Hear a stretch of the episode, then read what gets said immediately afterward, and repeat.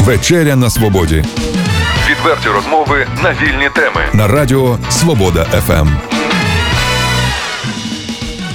Доброго вечора. 35-річний творчий ювілей у ці дні відзначає заслужена артистка естрадного мистецтва України, солістка вокалістка Чернівського обласного філармонійного центру Ніна Коцур. Програма Вечеря на свободі і я, її сьогоднішній ведучий Олександр Соломаха, не могли оминути ці події стороною і запросили до нашого ефіру пані Ніно. Пані Ніно, радий вас бачити. Вітаю.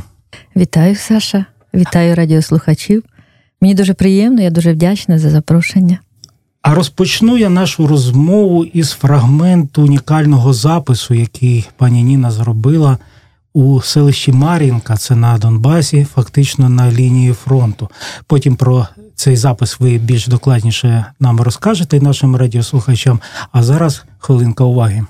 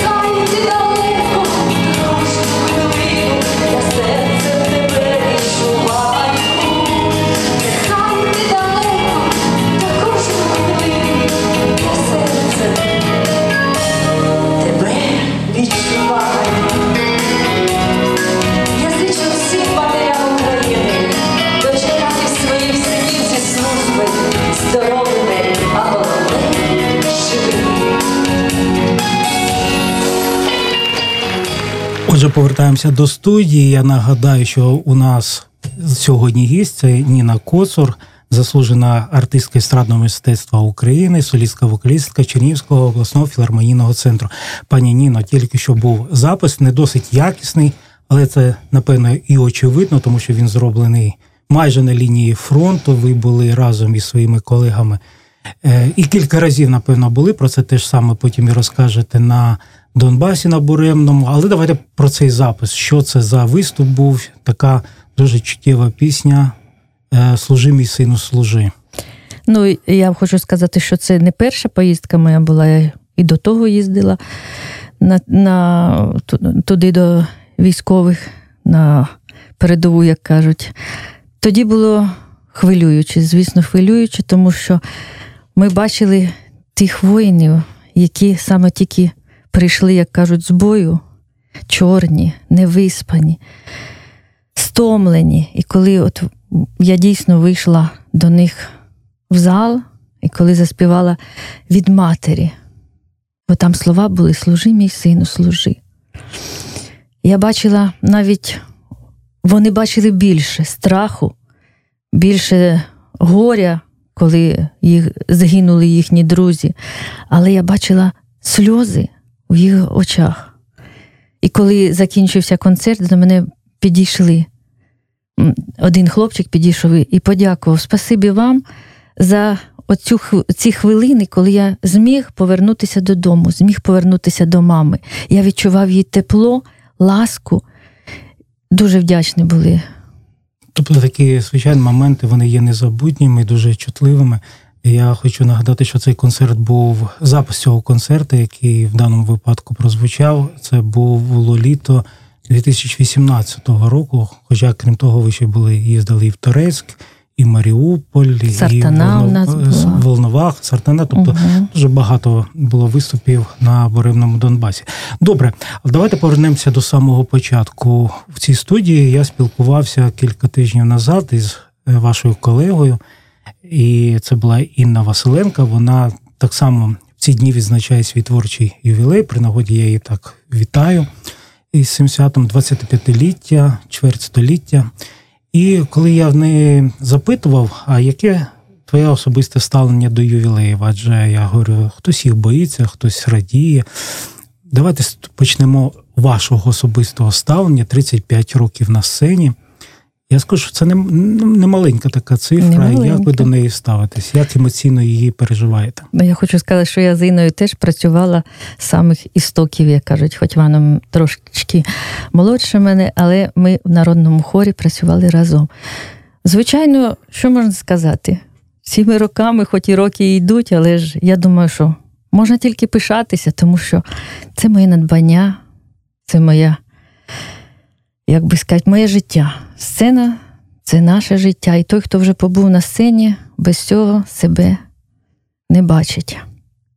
Знаєте, не стільки хлопчики, як дівчатка. Ну, це моє суб'єктивне таке враження. У певному віці починають мріяти про сцену, уявляють себе відомими співачками з мікрофоном, що станцюють біля телевізора там чи караоке. У кожного по-різному, напевно, це трапляється. Ви пам'ятаєте, коли ви вперше у вас виникла мрія, бажання з'явитися на сцені і стати артисткою? Ви знаєте, у мене теж в дитинстві таке було. Я брала від праски шнур, підходила до зеркала. Це в мене був мікрофон. і Я теж співала. Я це пройшла. Я з дитинства мріяла співати. І з дитинства я співала. Тобто саме раннього дитинства так, була мрія. Так. Когось підсвідомо ви копіювали, на когось хотіли бути. Ну тоді схожими? ж у мої часи була Алла Пугачова, це ж взірець співачка, радянської ці пісні, так? так, радянської сцени. А от е, коли вона ця мрія почала матеріалізуватися в якусь конкретну дію, конкретний план стати артисткою, ви закінчуєте певну школу, так е, починають батьки ви думати, куди йти, куди на кого вчитися. Е, тоді чи це можливо раніше? Як ви взагалі обрали саме професійну освіту артиста, поговоримо, що це за освіта була. Ну я ще тоді, як я сказала, що я хотіла співати. Я співала, я співала в школі на виїзних, тоді були агітбригади, мене брали, я була артистка. Я з такого селища підніжено Вертіївка. І От я була артистка Вертіївки. Мене запрошували на гідбригади, шкільні вечори, я співала. І батьки не були проти, тому що я вибрала саме цю професію. Я пішла навчатися в культурно-освітнє училище, це рядом Ніжинське, так, е, хоч і на диригентський відділ, але я і там співала. І після закінчення училища набирали народний хор в Чернігові. Ми про це поговоримо. А от вибір вашої професії, от в Ніжинському е, культурно-просвітньому училищі, mm-hmm. так кульок його називають кульок. до цього так, часу. Так, Вони вже там зараз і коледж, наскільки відомо. Чому саме цей е, навчальний заклад? Е, тому що Ніжин це близько, поруч, так, якісь інші можливо обставини. І от мене цікавить, от так я аналізую вашу особисту біографію. Ваш чоловік Володимир Коцур дуже відомий артист і керівник народного хору, в якому ви виступали. Він диригент, ви диригент, ем, ваша молодша донька Василина. Наскільки Василина. не пам'ятаю, вона вчиться е, теж на диригента. Е, чому саме цей вибір? Професії? Ну, Коли я поступала в училище, угу. то там не було вокального на той час. Було диригентське, але там навчали вокально і академічному співу. Не було народного. Хоча я співала як народниця. Я пішла в академічний, все рівно мала хист, як кажуть, до співу, пішла на диригентське. Е, Бо Специфіка було... освіти диригента, так, майбутнє тоді, коли ви поступили, воно якось все одно вплинуло на вашу творчість, на ваше розуміння мистецтва, творчості, хто чим займається на сцені, хто що, яку роль виконує. Зараз це воно в будь-якому разі допомагає вам як артисті? Ну, я більше там музичну грамоту якби отримала. А а так е, мене не було такого, е, як би сказати, діяльності по хору. Я йшла як співачка, академістка, я це намагалася і далі. Тобто, фактично, здобувши освіту в куль... в кульку, як ми mm-hmm. кажемо, так е, просто народно, і ви е, все-таки повернулися до вашої мрії стати співачкою, і наскільки пам'ятаю, з вашої біографії це був 1984 рік, перед перебудовчий такий знаковий рік у в історії вже тієї держави, якої нема. Е, ви потрапляєте на роботу до народного хору до філармонії. Колись вона так назвала. Зараз Чернівський обласний філармонійний центр. Як ви туди потрапили? Це було ну, після закінчення училища. Я дум... намагалася далі поступати, навчатися, вищу освіту е, здобути, але ось тут така була нагода, як кажуть, ну доля так склалася, що е, організовувався на Чернігівський народний хор. Ну і, звичайно, мені, дівчинці, у 20 років це все було в рожевому, як кажуть, світлі. Я, звичайно, пішла на прослуховування. Була однією з перших. Тоді був художній керівник Петро Процько, і от він мене прослухав і залишив. От ви емоції ці пам'ятаєте, ви стоїте перед е, людьми, які вас прослуховують, у вас перспектива або, або, або я потрапляю, або я йду далі. Ну, звичайно, не знаю, куди, да, і хвилювання, і, як кажуть, в очах темніло від страху. Ну, там людей багато не було, один керівник, людей ще тільки набирали. Звичайно, а я молода дівчинка, ще не маючи такого досвіду, тільки голос. Якийсь був альтернативний план, якщо мене туди не візьмуть, я все одно піду там штурмувати. Ну, я чомусь була впевнена, що мене візьмуть. Угу. От така в мене була впевненість. І от ви пропрацювали там е, це перша частина вашої такої творчої біографії недовго, недовго, десь років два-три, потім поїхали в Полтаву. Так, Так, я два роки попрацювала в хорі. У нас там ж була ще одна така жіночка, яка працювала, а потім поїхала в Полтаву, тому що в Полтаві вже якось був розкручений більш колектив, вони гастролювали. І от коли мене запропонували, приїжджай, попрацюєш. Е, хор ще сидів якби на місці, нікуди не виїжджав, ще воно на так, працювання тільки йшли, працювання так? йшли. А там уже вони більше їздили. Ну і я так зірвалась, молода, поїхала. Працювала Ви там поїхали, два роки. Поїхали, працювали два роки. Ви жили е, якусь квартиру знімали? Ні, ні, в нас гуртожиток був. Тобто це певна школа, яка, от е, ну, е, коли я до чого повертаюся, до того, що зараз ви навіть е, ну, багато і гастролюєте, і такі спартанські інколи умови, про які ми можемо здогадуватися із цього запису, який був спочатку. Тобто це і лінія там майже на лінії фронту, і якісь теж гуртожитки, все. Тобто до цього треба звикнути. Це якось вас не злякало від того, що життя артиста це не лише велика сцена, шанувальники, квіти, визнання. Але це може бути інша сторона, де вас, можливо, не всі розуміють, не так дооцінюють, і квітів не так часто дарують, і жити доводиться там на колесах або в якихось умовах гуртожитку. Це якось не схиляло вас до думку, що це було можливо неправильний вибір вашої професії? Ні, ну тоді, коли я жила в гуртожитку в ті часи, гуртожиток був дуже хороший. І ми мало тоді о, жили в гуртожитку. Ми гастролювали по місяцю. Ми їздили. Я на той час об'їздила весь Радянський Союз за два роки.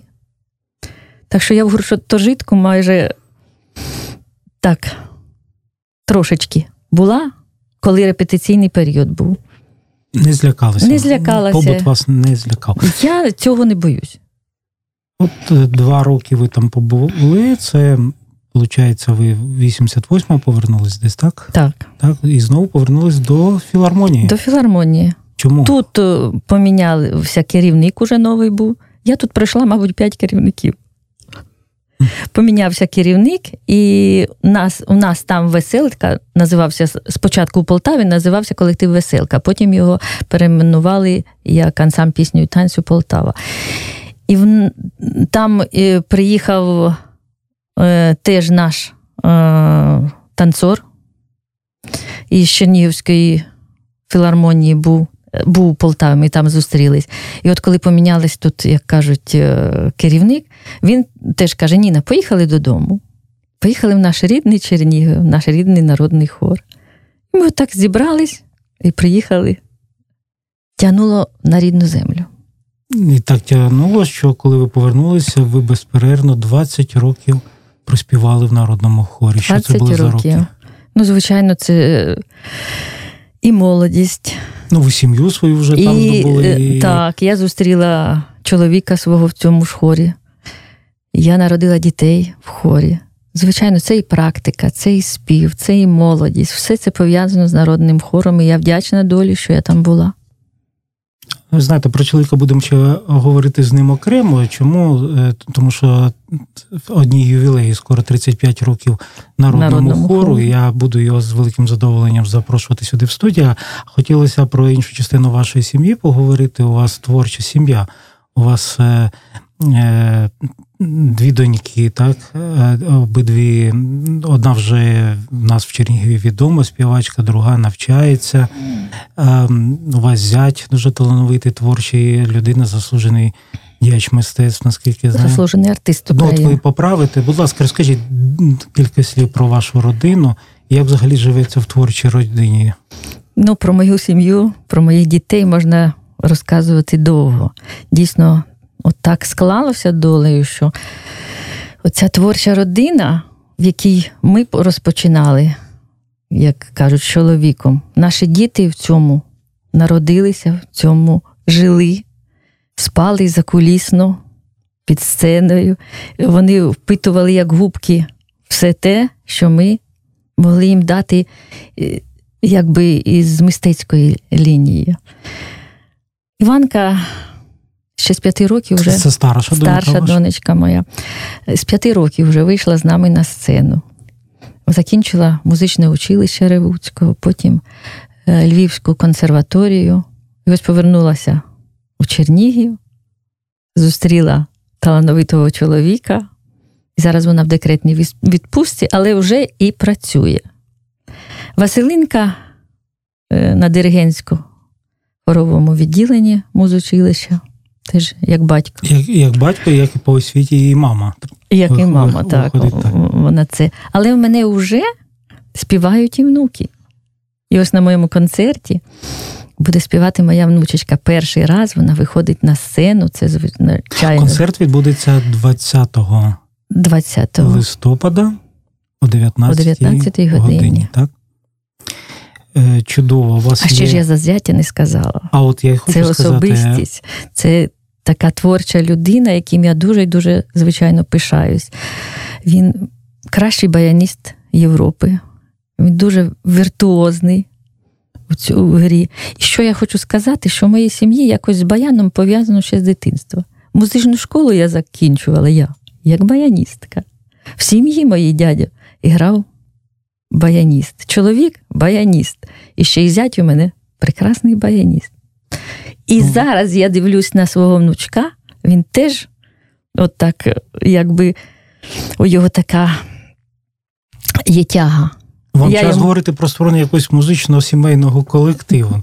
Та у нас, от у моєму концерті, майже все буде сімейний е, такий, як би сказати, блок. Формат, так? Формат, блок сімейного. Давайте, е, якщо ми от почали говорити про ваш концерт, але будемо ще повертатися і до ваших особистих справ поза філармонійним життям і поза сценою.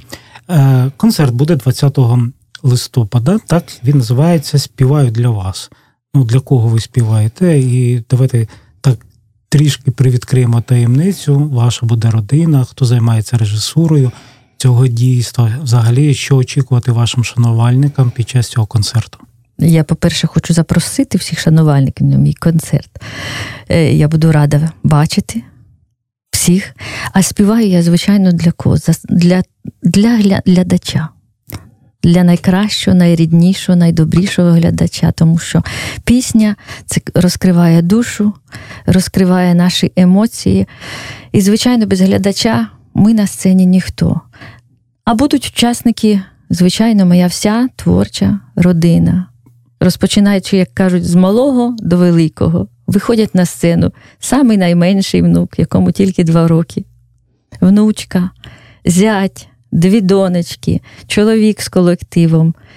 Ну, а режисує мій концерт, мій товариш, мій друг, мій колега і партнер, заслужений артист України Володимир Гришин, якому я дуже-дуже вдячна за те, що він ось уже багато років пліч опліч зі мною йде по творчому життю. Це мій і наставник, і моя підтримка, і мій колега, як я вже сказала. Ми, Коли він поряд, у нас така є пісня, коли ти поруч. От я кажу, коли ти поруч, у нас все складається. Це дуже чудово, що буде концерт, в якому будуть дорогі вам люди виступати, друзі, колеги по вашому творчому е, цеху.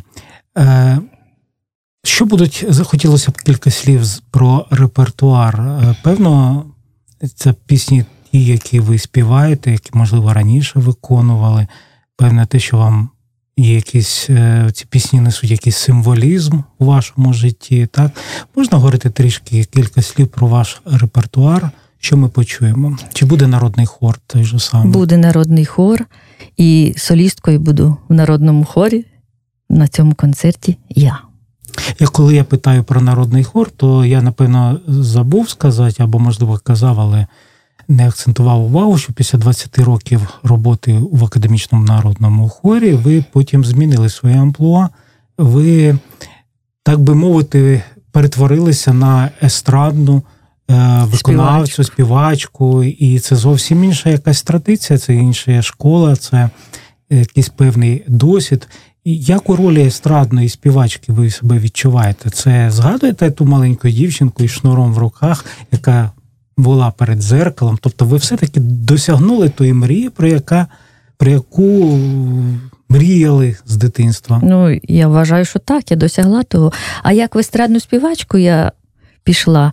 Після декрету, коли я Василинку народила, три роки я була в декреті, вийшла на роботу, і наш директор тоді був. Юрій Федорович Каравчук, якому дуже я вдячна, що так мене якби повірив у мене і запропонував: Ніна, не хочеш ти себе попробувати в естраді? Хоча я до того, уже коли оці в 90-ті роки були, тяжкі роки були, коли не давали по півроку зарплати, ми з чоловіком вирішили Е, закупити апаратуру і працювати на святах, на весіллях, на день народження, ювілеї були, якось підтримати матеріально свою сім'ю. І ось тоді я вже почала виконувати естрадні пісні, вчилась на цьому. І коли Юрій Федорович мені запропонував, а я дійсно думаю, а чому не попробувати? Тим більше мені хотілося співати сольно. В хорі стоїш з усіма, а тут виходиш ти одна. І от тоді так потрошечку, потрошечку, звичайно, це було не так зразу, от я вийшла, а а це практика, це все накручувалось, накручувалось, співалось. І ось так. Ну і зараз дуже важко себе уявити, напевно, у якомусь іншому амплуа, і а чи можливо взагалі повернення до народного хору, чи це все-таки вже сторінка, яка перевернута? Я думаю, що це вже перегорнута. перегорнуте все. Я вдячна народному хору за те, що була там, за те, що співала, за те, що вчилась. Але це вже воно прийшло на цю стадію. У вас четверо внуків. Е, ви кажете, що дехто з них вже тяжіє до баяна, дехто так заглядується на сцену. Ви б хотіли продовження е, власної кар'єри через їхнє життя? Чи, можливо, все-таки для онуків побажали б іншого майбутнього? Я для внуків хотіла побажати те, до чого вони тянуться. Це не обов'язково бути от як внуку баяністом. Якщо в нього буде душа лежать, якщо він захоче це, то, будь ласка, я тільки буду рада. А звичайно, мені б хотілося ще, знаєте, бути на пенсії уже такою у поважному віці, і коли вийшов би внук з баяном і заспівати, це дійсно мрія. Ні, ну ви знаєте, я вас е, знаю кілька років, і я Ну, моє враження про вас, що ви дуже активна людина, я вас взагалі не можу уявити на пенсії. Що ви сядете і будете десь із зала дивитися те, що відбувається на сцені. Я до чого це все веду? Про що мріє сьогодні Ніна Коцур? Що б вона хотіла втілити в життя те, своє творче життя, що на що, можливо, не ну, бракувало часу або якісь ще обставини заважали? Ну, я ж от сказала, от моя мрія, так? заспівати з внуком, якщо він буде баяністом. У мене дво... і другий теж малий баяніст буде. Їх два. І якщо хоч один з них стане з баяном, то моя мрія заспівати. А що це за пісня мала бути? Ну, це ж. Які вони зіграють мені. Ну, я думаю, Ні, ну ви ну, мрієте якусь пісню б хотіли б, щоб вони вам підіграли? Ну, я думаю, як, якщо я народниця, як кажуть, я мені б хотілося заспівати українську народну пісню. Ну, я не буду брати на себе такі ризики, просити вас це робити в ефірі. Цьому, напевно, треба готуватися. А, Але завершується наша передача. На жаль, ефір він такий е, короткий. Чим би ви хотіли звернутися до наших радіослухачів, саме до ваших шанувальників, які знають вас, які приходять на ваші концерти, які дарують вам квіти. І цю традицію ми в нашій розмові завжди виконуємо. Тобто, якщо є бажання, хвилина часу у вас. Я, по-перше, дуже вдячна моєму глядачеві за ту щиру добру душу, яку вони мені несуть на концертах. Я хочу бачити їх на своїх концертах.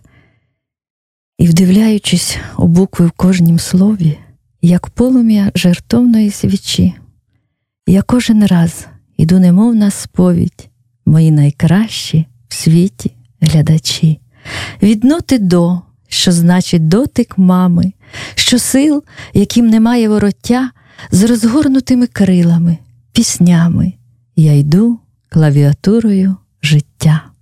Така ля, лякатися не треба, все змиє перший теплий дощ весни, повернеться і мир на наше небо, повернеться і спокій, і сини, та врешті сі, бо я піснями сію, пісні вплітаю знов і знов, як золотий вінок солодкі мрії, правдиву віру і святу любов.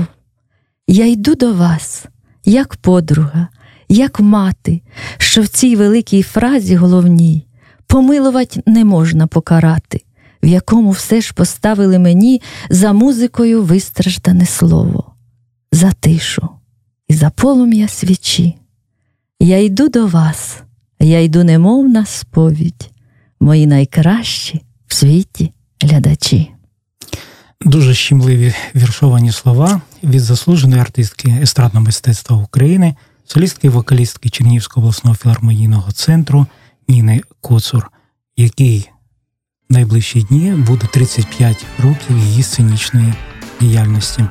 Я дякую вам, пані Ніно, що ви прийшли до нас на ефір за цю чудову поезію. Хочу побажати вам творче натхнення, напевне, так? І щоб ви дочекалися того дня, коли ви вийдете на сцену з вашими онуками і заспіваєте з ними гарну українську пісню. Дякую.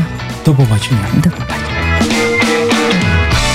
Відверті розмови на вільні теми у програмі Вечеря на Свободі. Тричі на тиждень у понеділок, середу і п'ятницю о 18.00. На радіо Свобода ФМ.